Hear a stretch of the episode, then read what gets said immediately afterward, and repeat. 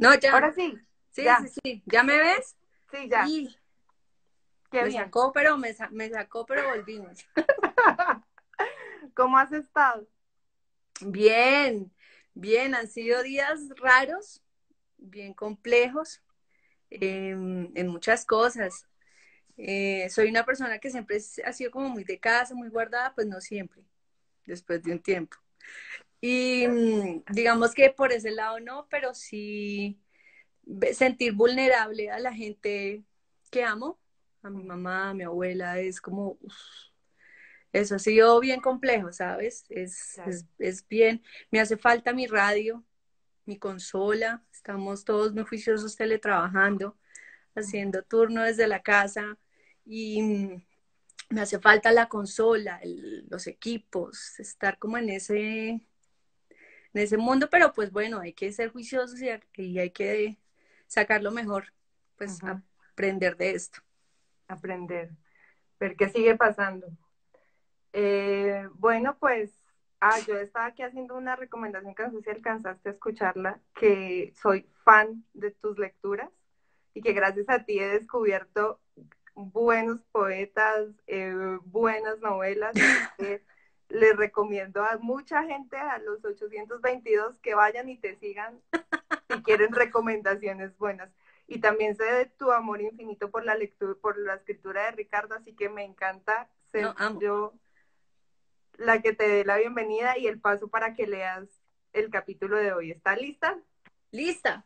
Listísima. Bueno, entonces los dejo con Diana. Síganla, Ay, por Dios favor. mío. Quiéranla como seguro la queremos Ricardo, la familia de Ricardo y yo y todos aquí. Así que ahí los dejo con ella. Bueno, pregunta que qué página. Eh, yo voy a leer el domingo 30 de mayo de 2010. Para los que están con su libro, es la página 50 para que empecemos. ¿Listo? Vamos pues. Ya está claro. Son las 6 y 50 am en los siete relojes de la habitación y los pájaros afuera dan saltos por la pequeña loma del jardín. Mi papá se levanta de una vez porque tiene que dejar preparada su clase de física 1 sobre el tiempo y su inexistencia antes de salir a votar. Se pone las gafas. Tiene la tentación de fumarse un cigarrillo de los que guarda en el cajón, pero no, no debería ni son horas. Escoge su ropa de domingo, saco de hilo azul, camisa blanca de rayas, jeans. Se mira en el espejo de su baño, se afeita con su máquina eléctrica, Bloc, bloc, bloc. Se baña el tiempo que tiene que bañarse. Ni un poco más, ni un poco menos. Se arregla. Se pone los zapatos. Recoge de la mesita de su cuarto una rume de papeles. Baja con cuidado por las escaleras de madera de la casa. Y cuando lo ve inclinado sobre la mesa redonda de cuando los cuatro éramos niños, entre la luz serena del comedor y frente a las enredaderas del patio, le dice ¡ja! a mi hermano, en vez de decirle buenos días y se agarran la mano, la mano grande y firme de mi papá y la mano larga y delicada de mi hermano, como dándose un abrazo de tímidos. Y en chiste y en serio se dicen, hola chato. Mi hermano, que mientras piensa y piensa se despeina a sí mismo y que está de visita en Bogotá, y en pijama, porque entre todos lo hemos convencido de venir a votar por Mocus. Se pierde en un monólogo sobre lo que hablamos anoche, sus dos hijos, sus pleitos pendientes, sus tardes eternas en el bufete de París. Mi papá deja los papeles en su lado de la mesa y con los brazos en jarra se pone a mirar quién sabe qué hay afuera. Vuelve a sus pasos. Sigue su camino hacia la pequeña cocina abierta de esta casa en la que hemos logrado reunir las cosas que han sido las nuestras. Y como encuentra todo en su lugar, como lo encuentra día a día, y allí está el tiempo sobre la tabla y la taza boca abajo y el café listo para ser hecho. Levanta la mirada hacia la puerta cerrada del fondo. ¿Y su mamá? pregunta él. Creo que está hablando con los amigos, responde mi hermano. Creo. Pero aquí ya estoy lista para lo que mande, dice ella. Que en efecto estaba hablando con los tres Magyarov de la Lombana, la familia de nuestra familia desde hace 47 años, los amigos, en orden de aparición, pero al revés. Miren Vitore, Mirenshu e Iván. para calmar la ansiedad y para reírse de todo lo que ha estado pasando en el país y para preguntarles de paso a qué hora de la mañana iban a votar. Sale de su habitación, recorre el pasillo entre los óleos que pintó cuando tenía 15 años y sigue y saluda a Eduardo el papá y a Eduardo el hijo. Les da una palmadita en el hombro a cada uno a las 8 de la mañana. Pone en el sitio exacto una vasijita de plata que alguien ha movido unos milímetros sin querer y se dedica a hacerles el desayuno como si no hubiera tiempo que perder, comentan los tres, los titulares de hoy. La jornada crucial para la historia reciente de Colombia, la colección de anécdotas de la campaña, las columnas de los seis protagonistas de hoy. Hubo una vez, del 71 al 75, en la que fueron este trío. Y mis abuelos despelucaban a mi hermano. Y mis tíos le pedían que dijera quién dijo pienso luego existo.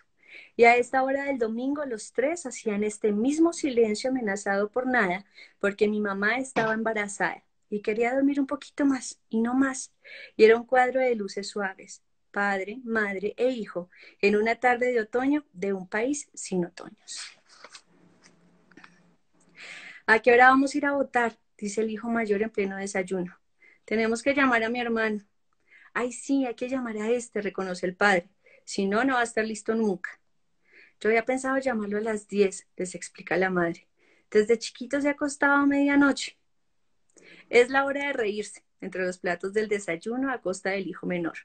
Es la hora de recordar que juega squash con un amigo como un pensionado panzón, que anda todavía más susceptible que cuando era chiquito y se está quedando calvo, calvo, y más viejo que sus papás y su hermano mayor.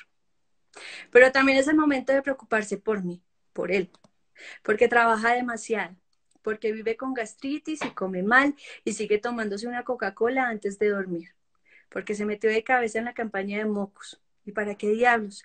Si Mocus está haciendo lo que sea para no ser presidente. Porque se preocupa más de la cuenta por las mil y una cosas del mundo y unas cosas más.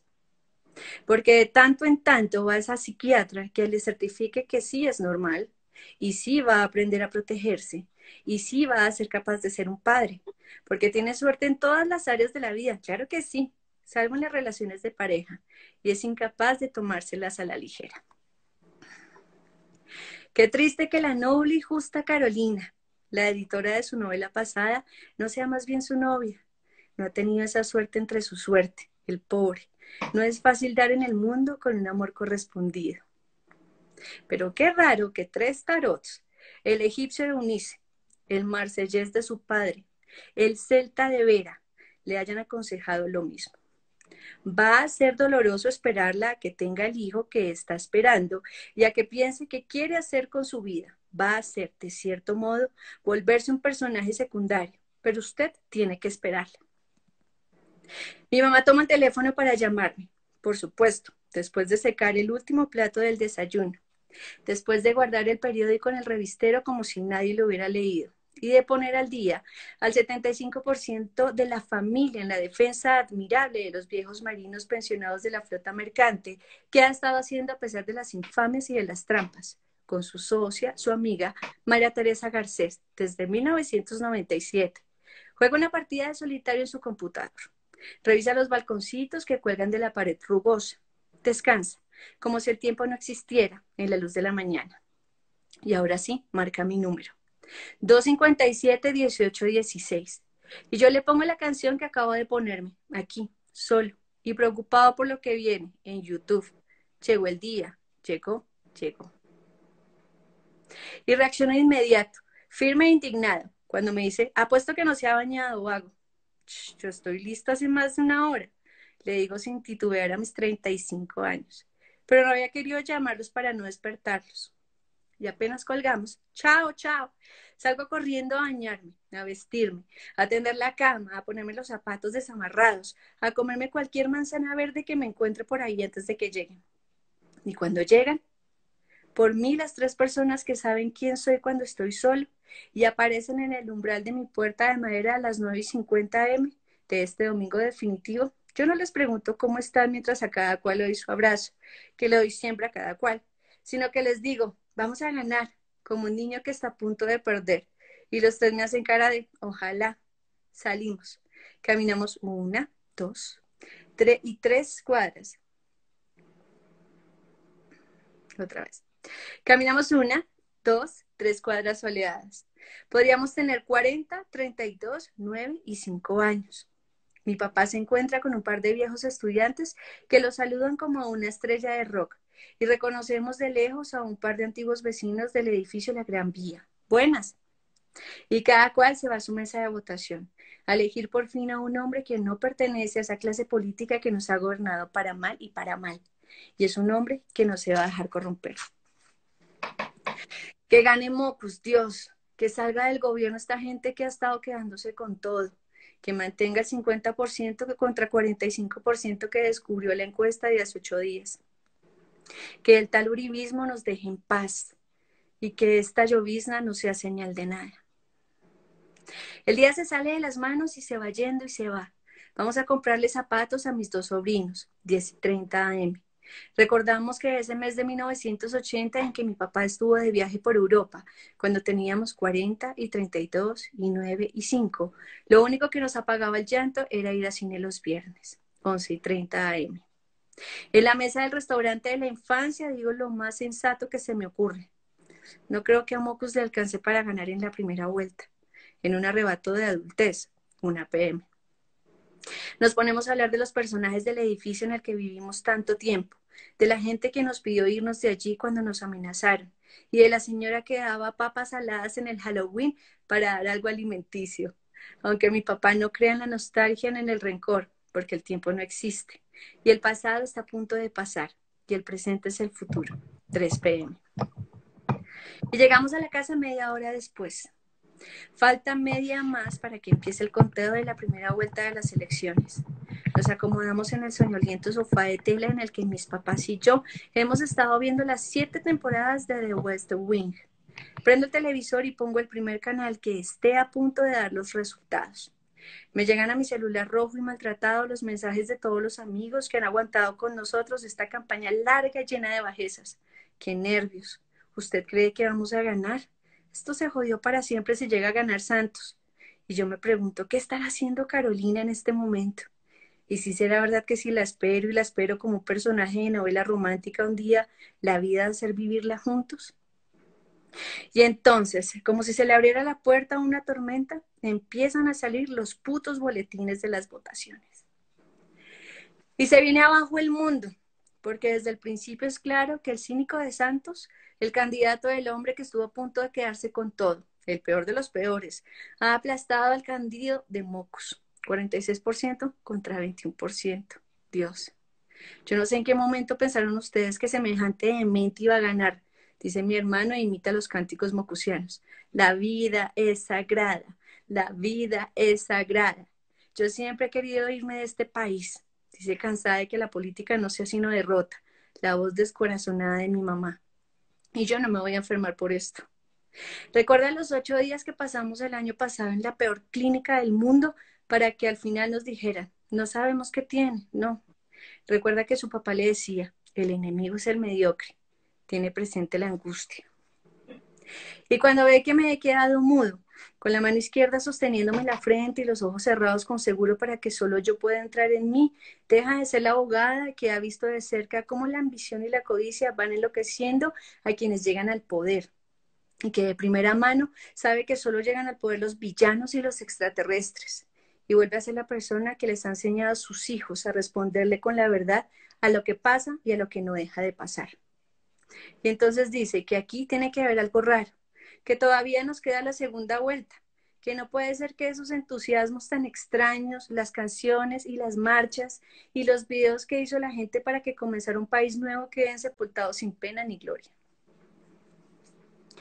Ya son las 6 pm, ya, que tengo que irme a mi inconmovible apartamento de soltero a escribir que la nueva versión de Karate Kid no le gustó a mi nostalgia ni a mi temperamento de comentarista de cine de la revista Semana. Tengo que comenzar a pensar en mi columna de opinión que viene, la del tiempo, pero antes me toca empezar el duelo por el fiasco. Y repetir y repetir que una derrota de Mocus era una derrota de Colombia hasta que se me pase. Y mientras Santos, el inescrupuloso, el uribista, lanza un conciliador discurso de estadista y predice que ganará con contundencia la segunda vuelta, como si su victoria fuera cosa del pasado. En el otro canal, mi candidato salta igual que un pastor y repite con sus fieles, la vida es sagrada, porque este fracaso aplastante no estaba en los pronósticos. Ay Dios, ¿y ahora qué? Si solo se me ocurre despedirme, si no me queda nada más que hacer que decir nos vemos mañana y resignarme a que estamos en guerra. Mi papá me lleva a mi apartamento. No hay criterio de triunfo aquí afuera. En un par de carros que pasan, un tipo que se juega la vida cruzando la carrera séptima bajo el puente de la calle 100, como subrayando la derrota. Ponemos en la radio el disco que ha estado ahí hace rato y suena para bien, The Power of the Heart. Y para bien me llega un mensaje de texto de parte de Carolina. Ay, yo sé lo que significaba esto para usted y créame que voté, que yo nunca voto por eso. Y aquí lo acompaño así sea de lejos. Y yo sé que no tengo de qué quejarme, que salvo mi suerte en el amor, que en el amor solo dos o tres la tienen, mi suerte está completamente a salvo y que hoy lo que ha importado es que los cuatro hemos estado juntos como cuando jugábamos King. Podría ser peor. Uribe Vélez, el caudillo que ha sabido encarnar y capitalizar la colombianísima vocación de resolverlo todo como sea y sin escrúpulos podría haberse quedado por siempre y para siempre si la Corte Constitucional no le hubiera cerrado el camino de ese viernes luminoso de febrero. Nunca quise, antes de eso, celebrar una noticia que no fuera de fútbol. ¿Quién iba a pensar en 1988 que un día iban a llegar al poder los vecinos de los extraditables que querían matarnos a todos? Piensa mi mamá. Nosotros nos jugamos la vida y ganaron ellos, pero podría ser peor, podrían haberse quedado para siempre. Podría ser más grave, sí, pero no me deje aquí, Dios, esperando eternamente a la persona que hasta yo mismo me he vaticinado. Ya sé que no se endereza un país sino una simple vida. Ya reconozco que nada ni lo mío está en mis manos y me resigno felizmente a no dedicarme a ninguna causa teórica e imprecisa. Mi papá me dice, pero eso sí va a salir muy bien, ya salió bien, cuando le muestro el mensaje de texto en la puerta de mi casa me ve bajar como si se baja un personaje secundario. Y apenas se cierra el portón de mi edificio, bajo el You look for sun, I look for rain. Final de la canción. Se va a 60 kilómetros por hora por la carrera novena. Busca la calle 100 y toma el puente frente al edificio La Gran Vía para llegar a la calzada de la séptima, que va al norte de la ciudad. Mi mamá y mi hermano, que han pedido domicilio pizza hawaiana con anchoas, sí, para olvidar las penas, le preguntan cómo me vio, cómo me, me sintió. Apenas abre la puerta de la casa, 7 pm. Dice, yo lo vi bien. Y se sienta a comer con ellos y a oírle las quejas de este país tan ridículo. Y luego trata de hacer el crucigrama del domingo. Después se dedica a preparar su clase de física 1 sobre los pliegues del tiempo. El tiempo no existe, anotan las hojas de papel periódico que siempre usaba porque no solo es una ficción, sino que le ha estado sucediendo a cada cual. Sin embargo, son las 8 y 30 pm, una noche llena de gatos sueltos y de ruidos de otras casas. Muera Santos, viva Santos, se ha estado tomando el jardín.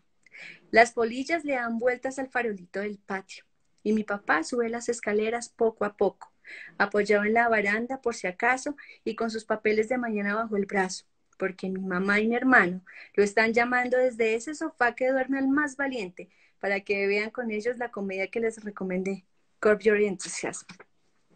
Y allá arriba es como si tuvieran 35, 27 y 4 y estuvieran esperando a que yo naciera al día siguiente. Y es como si el día no hubiera alcanzado para nada. Y así fue mi capítulo. Es espectacular. Muchas gracias. Yeah. Tu voz para darle vida a este libro. Ay, lo disfruté muchísimo. Este es de mis libros favoritos de la vida. Yo me acuerdo mucho cuando lo leí, que se lo recomendé a todo el mundo, a todo el mundo, mis amigos. Y, y para mí, como esta invitación justo en este momento es fabulosa, creo que estamos aprendiendo nuevas formas de comunicarnos y en estos momentos somos 900 personas leyendo un capítulo, entonces me parece muy lindo esto Y pues a Ricardo también, que le agradezco mucho la invitación. Y pues para cerrar, a mí me gustaría, aunque esto debido hacerlo al inicio, pero bueno, dedicarle esta lectura al papá de Ricardo, a Eduardo, que hoy estaría cumpliendo 80 años. Entonces, como él mismo dice que el tiempo no existe, pues aquí está yo. Total, yo vi su foto, vi la foto que publicó en Instagram. Sí. Hermosa entonces, pues dedicada para él, ya que es un protagonista y hacedor del libro y de todo, pues nos ha dado este gran escritor. Entonces, bueno, gracias. Diana. Gaby, a ti, a todos, muchas gracias por estar acá. Recuerden que todas las noches que siguen vamos a seguir leyendo, gente muy pila que va a estar ahí conectada con ustedes para que por favor lo terminen. Hay que terminarlo y así juntos es mucho mejor. Es muy chévere. Y mañana va a ser desde la cuenta de Ricardo. Entonces, para que estén todos ahí a las nueve en la cuenta de Ricardo eh, y bueno, no recuerdo quiénes van a leer mañana, la verdad, pero vamos a dejar en el post, en las historias, ahí, ahí lo podrán ver. Eh, gracias, feliz noche. Gaby, a, ti, un beso gigante. Qué chévere verte y qué bonita biblioteca. Ay, gracias a la hora. Has llenado varios, varios de esos, son tuyos. un beso, gracias, chao. Nos vemos.